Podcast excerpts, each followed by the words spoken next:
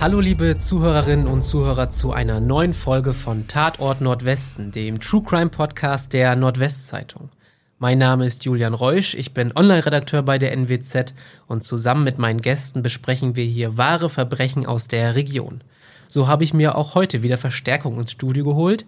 Diesmal steht mir mein Kollege Christian Quapp gegenüber. Hallo Christian. Hallo, danke für die Einladung. Sehr gern. Christian, du bist stellvertretender NWZ-Redaktionsleiter im Ammerland und dort spielt auch unser heutiger Fall. Bevor wir da aber konkreter werden, eine Frage zum Einstieg. Weißt du eigentlich, wann in Deutschland die Todesstrafe abgeschafft wurde? In der Bundesrepublik vermutlich mit ihrer Gründung, in der DDR ein bisschen später. Das ist absolut richtig. Ich habe das nicht mal recherchiert. Die letzte Hinrichtung in der Bundesrepublik Deutschland datiert von 1949. Seitdem gibt es den Artikel 102 des Grundgesetzes. Der ist auch, anders als so manch anderer Eintrag im Grundgesetz, sehr kurz und ziemlich eindeutig. Der Artikel 102 hat exakt vier Wörter und zwar, die Todesstrafe ist abgeschafft. Punkt. In den 50er Jahren wurden dann nochmal Anträge zur Wiedereinführung der Todesstrafe gestellt, doch im Bundestag fand sich dafür nie eine Mehrheit. Warum erzähle ich das jetzt alles? Mag man sich vielleicht fragen da draußen, denn heute geht es um Todesurteile.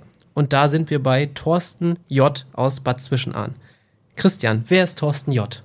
Ja, Thorsten J. ist, wie gesagt, ein Mann, der in den letzten Jahren in Bad Zwischenahn gelebt hat. Von Beruf war er wohl ursprünglich mal Koch hat sich dann mit einer Personalvermittlung selbstständig gemacht, ist damit aber in die Insolvenz gegangen und danach wohl nie wieder so richtig auf die Beine gekommen, zumindest wirtschaftlich nicht. Thorsten J. führte auch relativ lang ein unscheinbares Leben nach außen hin, doch dafür war er umso aktiver im Internet.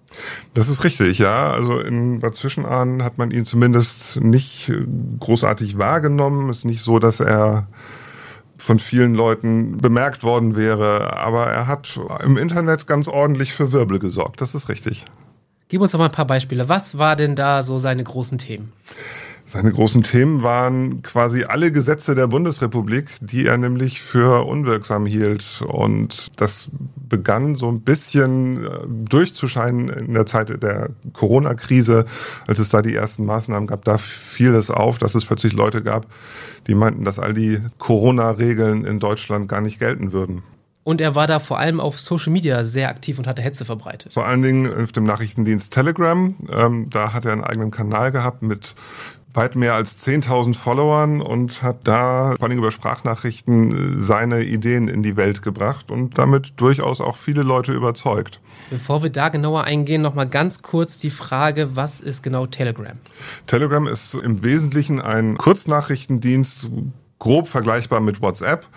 Kommt ursprünglich aus Russland, gehörte 2021 zu den meistgenutzten Apps überhaupt. Man kann dort Chats erstellen, Chatgruppen beitreten, sich mit Gleichgesinnten austauschen. In den letzten Jahren ist er in Deutschland vor allen Dingen bekannt geworden, weil er Querdenker eine Bühne geboten hat, auch anderen radikalen Gruppen und Reichsbürgern zum Beispiel.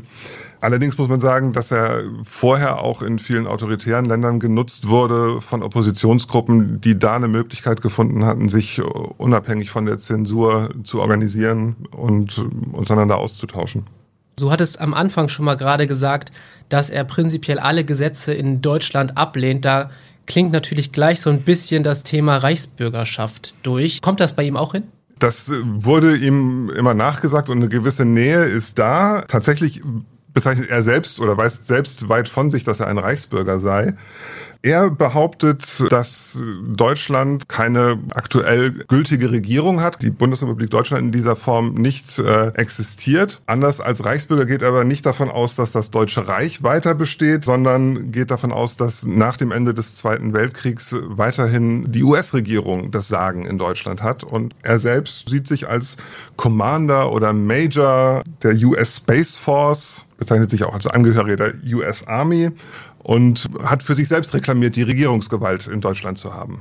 Bevor wir da weitersprechen, zum Thema Reichsbürger hatten wir schon mal in unserem Podcast tatsächlich in Folge 9 zu tun. Daher an dieser Stelle noch einmal die kurze Definition. Laut Verfassungsschutz sind Reichsbürger Gruppierungen und Einzelpersonen, die mit unterschiedlichsten Begründungen die Existenz der Bundesrepublik ablehnen Oft werden da bereits klar widerlegte historische Scheinargumente vorgetragen in Bezug auf die Historie des Deutschen Reiches. Das sagtest du bereits. Wer da nochmal mehr Details zu haben möchte, den sei an dieser Stelle Folge 9 unseres Podcasts nochmal empfohlen. Dort ging es um eine Reichsbürgerin, die Kinder aus dem Saterland entführt hat. Jetzt sprechen wir aber nochmal weiter über unseren Commander, so hast du ihn genannt. Er hat sich auch einer Gruppierung oder einer Theorie hingegeben, die nennt sich Chef. Chef oder Chef, wie auch immer man das konkret aussprechen will. Er hat es Chef ausgesprochen. Das ist die Abkürzung für Supreme Headquarters Allied Expeditionary Force. Diese Einrichtung gab es im Zweiten Weltkrieg tatsächlich. Das war quasi das Hauptquartier der alliierten Streitkräfte in Nordwest- und Mitteleuropa. Nach der These von Thorsten J. besteht diese Einrichtung weiter und er ist der Chef dieser Einrichtung und seiner Meinung nach ist Deutschland tatsächlich auch aktuell unter Kriegsrecht. Er hat mehrfach behauptet, die ganze Welt befinde sich sozusagen aktuell im Dritten Weltkrieg. Auch in Deutschland gäbe es bei Polizei und Militär verschiedene Seiten. Beide Seiten kämpfen gegeneinander. Er hat auch immer wieder Bilder und Videos geteilt, mit denen er das darstellen wollte. Kurz gesagt, sein Telegram-Kanal, so hat er es gesagt, ist der Brückenkopf zur Zivilbevölkerung und jeder, der weiß, was er dort von sich gibt und was er dort an Gesetzen und Bekanntmachungen verbreitet, müsse jeder auch weiter verbreiten und die deutschen Behörden darüber aufklären, dass sie sich eben jetzt in Zukunft an die Chefgesetze zu halten hätten. So, er war dort selbsternannter Commander. Da habe ich mich im Vorfeld gefragt, wie kam er darauf? Wer hat ihn zum Commander ernannt? Ich glaube, das werden wir nie wirklich erfahren. Ich könnte mir vorstellen, dass er einfach wie viele andere auch in einer Zeit, in der man sonst nicht viel zu tun hatte, angefangen hat, sich kreuz und quer durch das Internet zu bewegen. Diese ganze Erzählung von Schäf hat er auch nicht erfunden, die gab es schon vor ihm, die gibt es auch jetzt noch. Und ich nehme an, irgendwann ist in seinem Kopf die Vorstellung entstanden, er habe da eine besonders herausragende Stellung. Hat er sich denn überhaupt irgendjemanden unterstellt gesehen? Naja, er hat immer wieder mal so getan oder angedeutet, dass äh, Donald Trump sein Oberbefehlshaber ist, übrigens auch zu einer Zeit, als Donald Trump nicht mehr Präsident der Vereinigten Staaten war. Und ich nehme das mal vorweg, als er dann in Untersuchungshaft saß, hat er wohl auch beantragt, dass ihn sowohl Donald Trump als auch Wladimir Putin dort in der Untersuchungshaft besuchen dürfen. Ich glaube, die beiden sind nicht gekommen. Das wage ich auch mal zu bezweifeln. Aber um das natürlich mal ganz deutlich hier zu sagen, diese ganze Theorie ist an den Haaren herbeigezogen und entbehrt jeder Grundlage.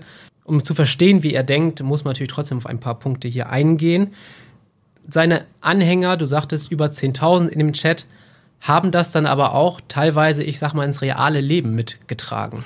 Genau, da gibt es durchaus einige Fälle, wo Leute zu Behörden gegangen sind und denen gesagt haben, das, was sie gerade von mir verlangen, beispielsweise in Bezug auf die Corona-Regeln, ist gar nicht gültig. Ich muss keine Maske tragen, ich muss auch keine Steuern zahlen und haben dann immer wieder auf die Chefgesetze verwiesen. Das kann natürlich im schlimmsten Fall für jemanden, der diesem Glauben, dieser Ideologie anhängt, auch zu ernsthaften Problemen führen und das hat wohl auch in einigen Fällen durchaus eine Sache, die sich nicht einfach nur auf Telegram abgespielt hat.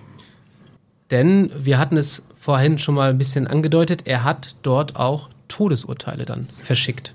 Das ist in mehreren Fällen geschehen, in, in, relativ vielen Fällen sogar. Sobald er von Followern im Kanal erfahren hat, dass irgendjemand sich nicht an die vermeintlich gültigen Schäfgesetze gehalten hat, hat er gerne mal schnell ein Todesurteil verhängt, oftmals auch mit der konkreten Hinrichtungsart, also vor Publikum, durch Erschießen, durch Erhängen, durch eine Giftspritze. Das hat er alles immer sehr genau ausgeführt, wie das zu erfolgen hat.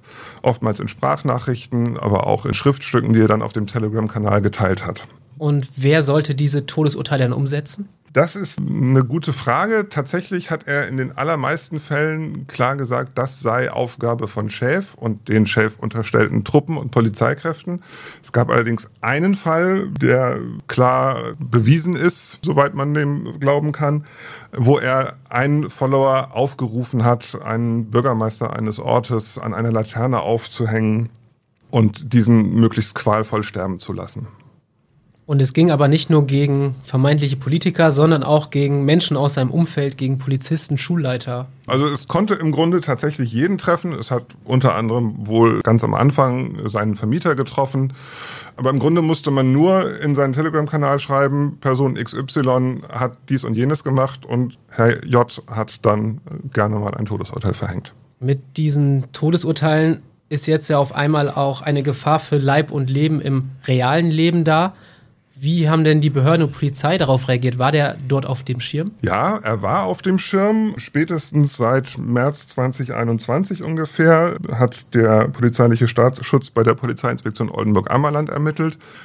Der Mann war natürlich auch vorher schon im Internet aufgefallen. Es hatte ein paar findige Leute gegeben, die sich mit ihm beschäftigt haben. Man kann durchaus vermuten, dass es da auch Hinweise an die Behörden gab. Im Sommer 2021 ist er dann offenbar abgetaucht, hat sich zu einer Mittäterin in Baden-Württemberg abgesetzt. Und bei der ist er dann schließlich auch verhaftet worden, und zwar am 1. Dezember 2021. Das war passenderweise der bundesweite Aktionstag gegen Hasspostings im Internet. Was ein Zufall. Nein, das ist, glaube ich, kein Zufall. Das war ein, ein sehr passender Tag und natürlich für die Staatsanwaltschaft, die das Ganze durchgeführt hat, auch ein Fall, mit dem man gut an die Öffentlichkeit gehen konnte. Ich glaube, seine Telegram-Seite wurde dann irgendwann auch abgestellt? Ja, das ist bei Telegram, wie man ja in mehreren Fällen schon erlebt hat, nicht immer ganz so einfach, sowas sofort abzuschalten, weil die Betreiber dieses Dienstes nicht unbedingt immer sehr kooperativ sind. Das hat also eine Weile gedauert. Und tatsächlich findet man auch heute noch immer wieder mal Fragmente von seinen Äußerungen. Es gibt immer noch so ein paar von seinen Sprachnachrichten, die man im Internet finden kann. Aber ja, die Social-Media-Seiten wurden dann nach und nach abgeschaltet. Es gab auch Hausdurchsuchungen und er kam in Untersuchungshaft. Über wie viele verschickte Todesurteile reden wir jetzt eigentlich? Also zumindest vorgeworfen wurden ihm 33 Todesurteile. Ich persönlich gehe davon aus, dass es mehr waren, die er verhängt hat, aber 33 waren später in der Anklage der Staatsanwaltschaft enthalten. Wir sprechen jetzt über die vermeintlichen Todesurteile, über die Anzahl, aber es hat natürlich für die Opfer auch ganz konkrete Auswirkungen im Leben gehabt. Äh, mir fällt da ein Polizist ein, ein Fall mit einem Polizisten, wenn du den mal erzählen möchtest. Genau, also das war auch einer der wohl auffälligsten Fälle in dieser ganzen Geschichte.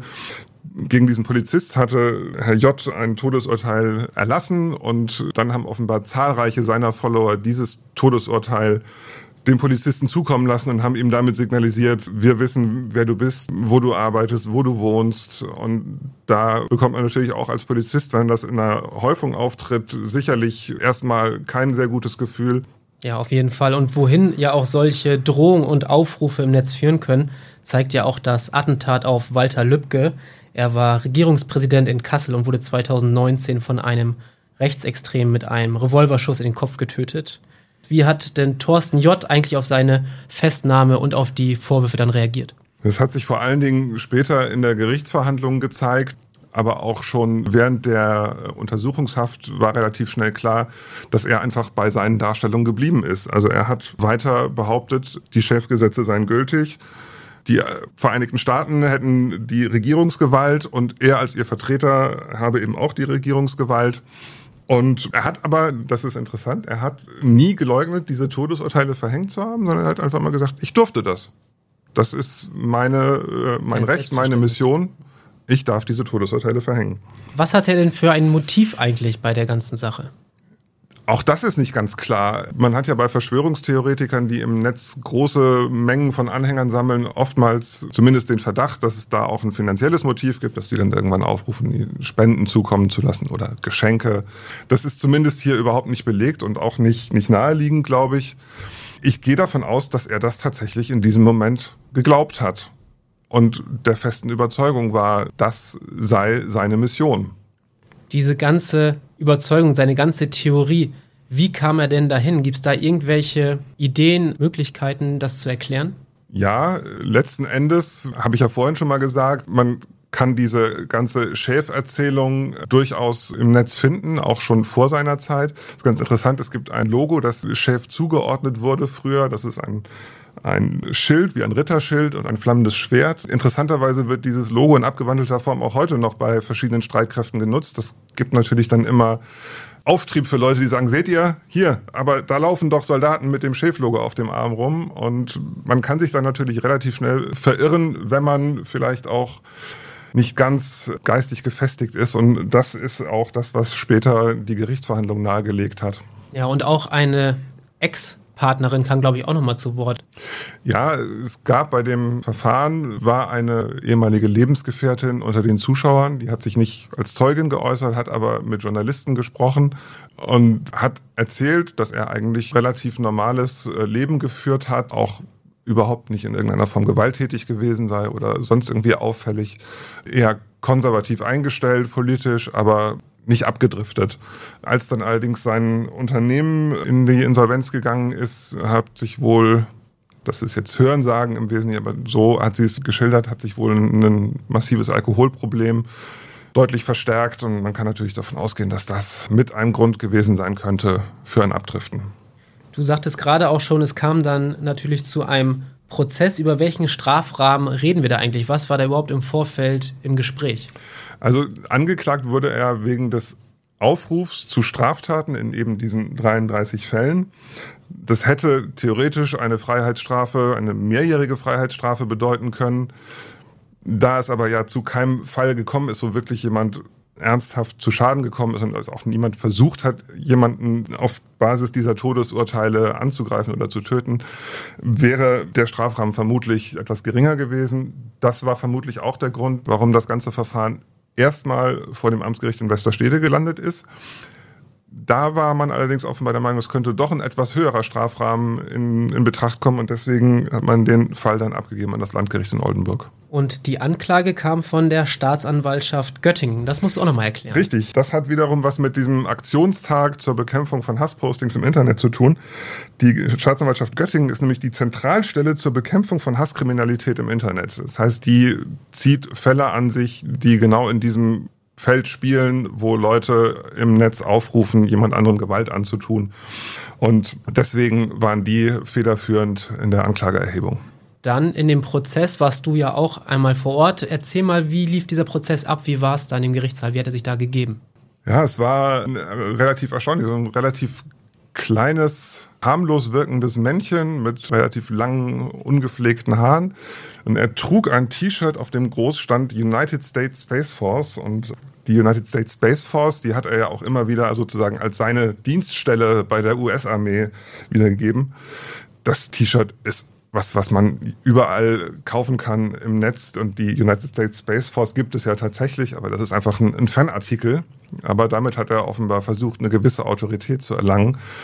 Ansonsten war er bei der ähm, Anklageverlesung relativ ruhig, hat da gesessen, hat zwischendurch mal ein bisschen mit dem Fuß gewippt, hat sich im Gerichtssaal umgeguckt, gelegentlich auch mal genickt, wenn ein spezieller Fall vorgetragen wurde, aber wirkte im Großen und Ganzen erstmal recht gelassen.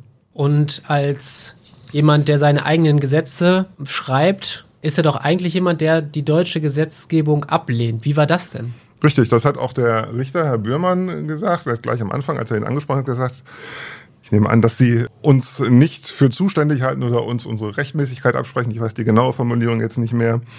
Und ja, tatsächlich war Herr J. der Meinung, dass dieses Verfahren nicht zulässig sei.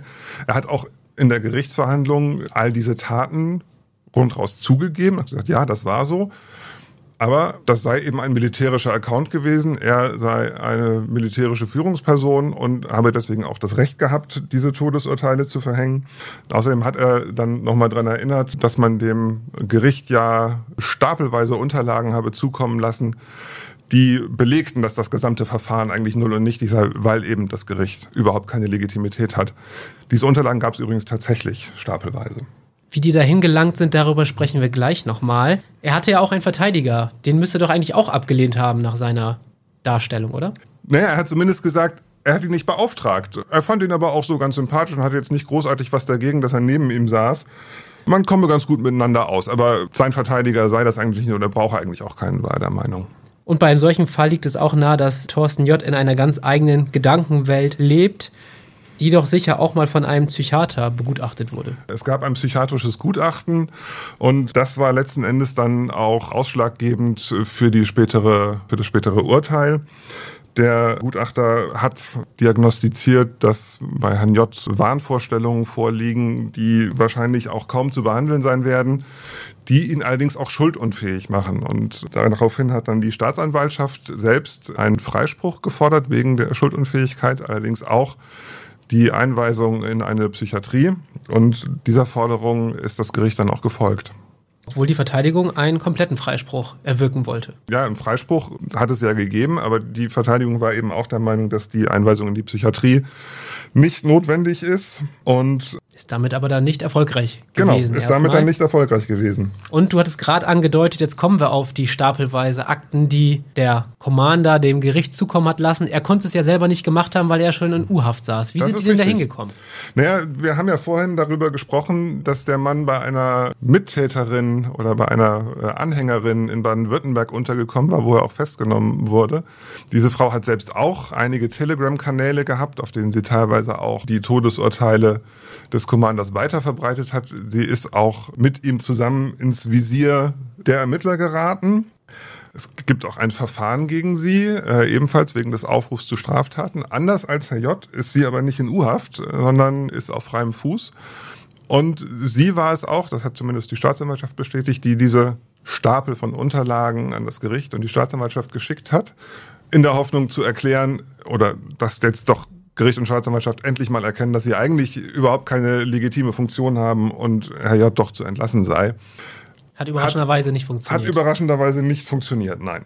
Ich habe mich auch noch in der Vorbereitung gefragt, wie war denn Thorsten J. so in Bad Zwischenahn? Kannte man ihn da? War er da allein auf weiter Flur? Hatte der da Unterstützer? Kann man dazu noch mal was sagen? Es gab ganz am Anfang in den ersten Mitteilungen der Staatsanwaltschaft mal die Aussage, er habe auch im Umfeld versucht, Anhänger zu rekrutieren.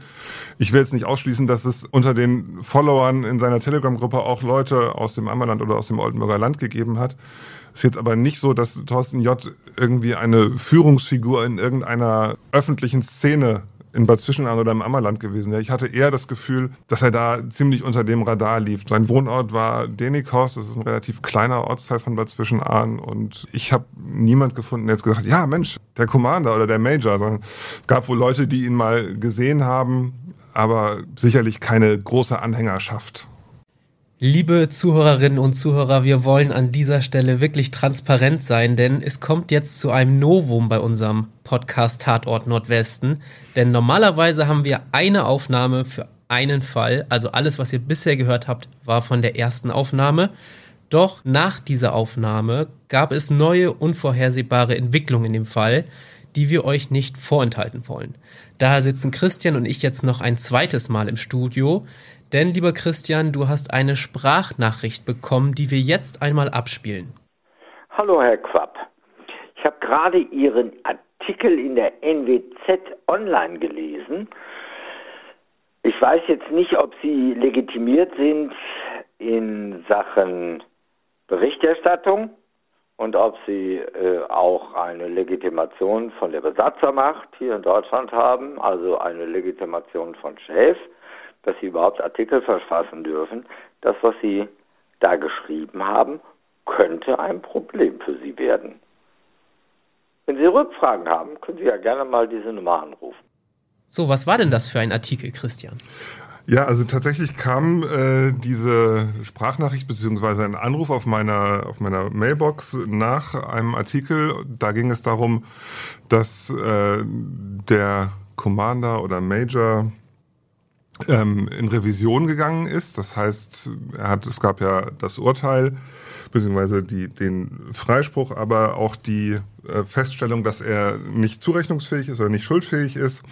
Das möchte er nicht akzeptieren und deswegen ist er in Revision gegangen. Das Ganze wird jetzt vom Bundesgerichtshof geklärt, ob dieses Urteil denn eben so richtig war oder nicht. Und äh, daraufhin, nachdem ich das veröffentlicht hatte, äh, gab es diesen Anruf und nicht nur den Anruf, sondern du hast, glaube ich, auch noch in textlicher Form eine Nachricht bekommen. Genau, ich habe auch noch eine E-Mail bekommen, offenbar von einem anderen Menschen, der vermutlich als Anhänger des Commanders gelten darf. Der hat versucht mir zu erläutern, dass ich ja überhaupt keine Ahnung hätte, wie die Welt in Wirklichkeit aussieht und ich sollte mich doch mal viel tiefer mit Chef und der Space Force beschäftigen. Und könnte ja immerhin sein, dass das Militär mich auch schon auf dem Schirm hat und dass mir vielleicht auch ein Todesurteil droht. Ja, jetzt hat man natürlich, oder habe ich ganz viele Fragen. Aber erstmal vorweg, kennst du denn die Menschen, die sich bei dir gemeldet haben? Haben die das mit Klarnamen gemacht oder wie war das generell? Persönlich kenne ich die nicht, nein. Die Mail kam mit einem Klarnamen, allerdings über ein Webformular, sodass wir jetzt nicht auf den ersten Blick sagen können, das ist die E-Mail-Adresse von dem Menschen und das ist auch tatsächlich sein Name. Der Anrufer hat mit äh, eingeschalteter Telefonnummernerkennung angerufen. Das heißt, die Nummer gibt es, die haben wir. Auch da habe ich keinen Namen, aber das ließe sich im Zweifelsfall zurückverfolgen. Genau, und das ist jetzt nun mal auch nicht der erste Artikel von dir zum Commander gewesen. Aber wieso bist du jetzt plötzlich in den Fokus geraten?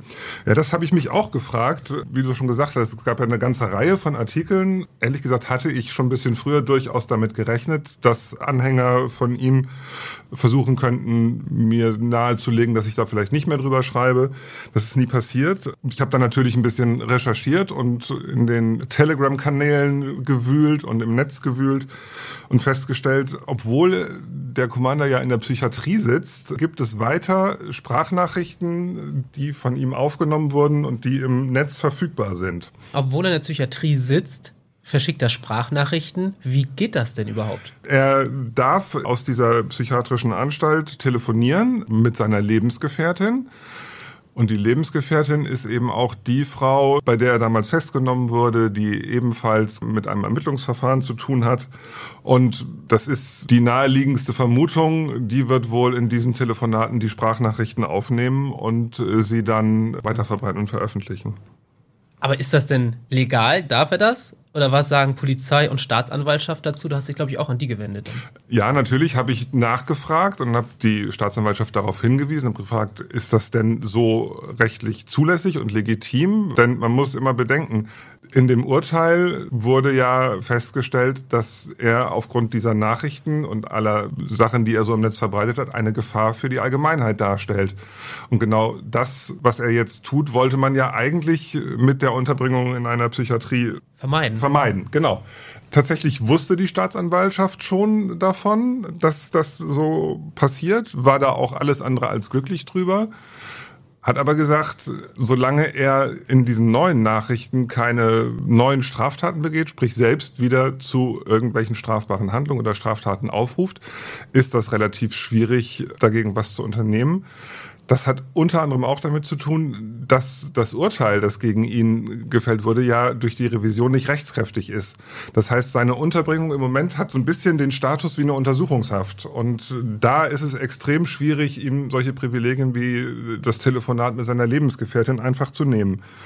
Es kann durchaus sein, dass aufgrund dieser beiden Nachrichten, die mich erreicht haben, sich dann noch irgendwann etwas dran ändert. Denn jetzt hätten ja die Nachrichten durchaus Folgen. Hintergrund ist nämlich in einer dieser Sprachnachrichten, die er verbreitet hat, wird auch die NWZ erwähnt und der Artikel über seine Revision. Und ich gehe mal davon aus, dass das die beiden Männer dazu gebracht hat, sich an mich zu wenden dass es dadurch vielleicht sogar jetzt dazu kommen kann, dass ihm dann doch das Telefonat unterbunden wird. Das wäre zumindest möglich. Im Moment laufen da diverse Verfahren, nehme ich an. Man muss dazu sagen, die NWZ und ich haben Strafanzeige gestellt wegen dieser beiden Nachrichten. Das ist ähm, durchaus etwas, was man als Bedrohung auffassen kann und hat natürlich dann auch in erheblichem Maße was mit Pressefreiheit zu tun. Wir lassen uns sowas nicht bieten, werden natürlich nicht aufhören, darüber zu berichten, fragen auch keine Besatzungsmacht und keine Chefdienststelle, ob wir das dürfen. Insofern kann es durchaus sein, dass jetzt der Punkt überschritten ist, wo man sagt, aus den neuen Sprachnachrichten entstehen eben doch wieder strafbare Handlungen. Aber das ist vermutlich eine Sache, die eine Weile dauern wird. Du hast auch seitdem jetzt nichts mehr gehört. Du hast äh, das weitergegeben und hast du dann von der Seite der Justiz oder auch von Anhänger des Commanders nochmal seitdem wieder was gehört? Wie war so die Entwicklung danach? Nee, also von der Justiz gab es eine, eine Bestätigung, dass unsere Anzeige eingegangen ist und die wird jetzt, nehme ich an, auch bearbeitet. Davon gehe ich ganz fest aus und dann wird man gucken, ob man die beiden Verfasser unter Umständen tatsächlich ermitteln kann und ob denen in irgendeiner Form Konsequenzen drohen. Weitere Nachrichten von Anhängern des Commanders habe ich bisher nicht bekommen. Ich stelle mir so vor, wenn ich das wäre, im ersten Moment, ich starte vielleicht morgens meinen Rechner, höre nochmal auf meine Mailbox und kriege so eine Nachricht. Wie war das denn für dich in dem Moment? Also ich hätte mich da schon erstmal erschrocken. Ja, ich habe tatsächlich zuerst die Mail gelesen, fand das da noch verhältnismäßig amüsant und habe dann, als zweiten Schritt die, die Voicemail abgehört. Und es kommt schon so ein kurzer Moment, wo du dir sagst, wow, was ist da jetzt gerade passiert? Du bist da offenbar irgendwie ins Visier geraten, eben weil es auch zwei auf einmal waren. Letzten Endes muss man sagen, mache ich mir jetzt gerade keine ungeheuren Gedanken, dass mir persönlich irgendwelches Ungemacht droht, dass irgendjemand mir ans Leder will. Nichtsdestotrotz ist das natürlich keine Sache, die schön ist. Ich habe meine Familie darüber informiert, habe auch gesagt, guckt ein bisschen, wer euch unter Umständen anspricht. Aber es ist jetzt nichts, was mich auf Dauer länger beeinträchtigen würde. Das ist auch gut so. Und du sagtest ja auch, die NWZ und du selber gehen dagegen vor, was dann auch der richtige Weg ist. Jetzt noch einmal abschließend an die Frage, wie läuft es denn jetzt weiter? Also es wurde Revision eingelegt. Weiß man denn schon, wann das entschieden wird, wann es da weitergeht? Nee, das wird noch eine ganze Weile dauern, nehme ich mal an. Solche Verfahren äh, haben in der Regel eine relativ lange Laufzeit. Es ist auch überhaupt nicht klar, wie der Bundesgerichtshof damit umgeht, ob es da so zu was wie einer mündlichen Verhandlung kommt. Das ist tatsächlich eher unwahrscheinlich. In der Regel wird man, wenn der Verteidiger des Commanders seine Revisionsbegründung eingereicht hat, die prüfen. Dann guckt man, ist das Verfahren so, wie es gelaufen ist, auch rechtlich sauber gelaufen. Sollte das aus irgendeinem Grund tatsächlich nicht der Fall sein, würde es dazu kommen, dass das Landgericht in Oldenburg sich nochmal mit ihm beschäftigen muss. Aber das wird man sehen. Trotzdem hofft der Commander jetzt auf die deutsche Justiz, dass er da noch irgendwie rauskommt, obwohl er die ja eigentlich ablehnt. Das ist ein bisschen der Gag an der ganzen Geschichte, dass er ja nach wie vor auch immer noch davon ausgeht, dass sämtliche Institutionen, natürlich auch die Justiz in Deutschland, eigentlich überhaupt keine Legitimation haben er bezeichnet sich in den neuen Nachrichten als Kriegsgefangenen. Er hat übrigens äh, neben Herrn Trump mittlerweile auch Wladimir Putin als großes Vorbild, einen großen Held. Und neuerdings ist er auch nicht nur Commander der Space Force und von Shave, sondern nennt dahinter immer noch die Kürzel USA.ru. Also er ist jetzt sozusagen in einer großen Koalition ja. äh, der Anführer von, von Shave in Deutschland. Eine letzte Sache noch relativ lustig. Es gab ja vor einigen Monaten die Durchsuchung bei Donald Trump in Mar-a-Lago, wo das FBI Unterlagen gesucht hat. Und Herr, Herr J. hat in einer seiner Sprachnachrichten dann tatsächlich auch mal gefragt, ob denn vielleicht unter diesen Unterlagen auch seine Ernennungsurkunde gefunden worden wäre. Er hat es wahrscheinlich noch nicht gehört, dass sie dabei war. Vermutlich nicht. Vielen Dank, dass du uns heute über den Commander aus Bad Zwischenahn berichtet hast. Vielen Dank. Ich danke dir. Und danke auch natürlich an alle Zuhörerinnen und Zuhörer. Wie immer gibt es auf unserer Facebook- und Instagram-Seite der NWZ noch weitere Informationen zu dem Fall. Schaut daher gern auch dort vorbei. Und noch eine kleine Bitte in eigener Sache. Wenn euch unser Podcast gefällt, freuen wir uns über jede gute Bewertung, damit wir auch noch andere Leute damit erreichen. Wir hören uns dann in zwei Wochen mit einem neuen Fall wieder hier bei Tatort Nordwesten, dem True Crime Podcast der Nordwestzeitung.